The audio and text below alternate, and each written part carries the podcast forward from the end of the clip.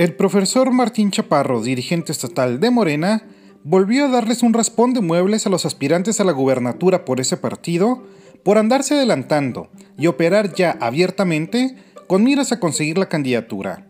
Y es que nadie puede negar que tanto Cruz Pérez Cuellar como Rafael Espino de la Peña andan empujando duro para convencer a distintos sectores de que ellos son los buenos, en tanto que Juan Carlos Loera de repente manda señales y de repente se desaparece.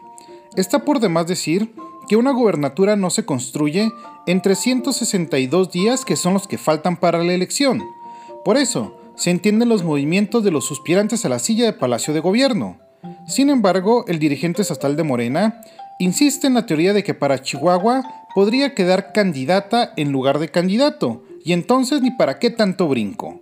La idea no suena descabellada, partiendo del principio que en al menos dos partidos políticos con estructura y fuerza, parte de sus aspirantes fuertes son mujeres.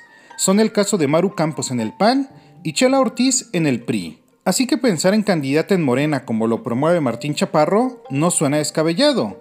Luis Alcalde, la secretaria de Trabajo Federal, o su tía Berta Luján podrían ser la sorpresa, pronto se irán despejando dudas.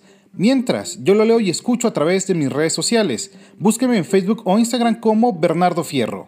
Gracias por su atención.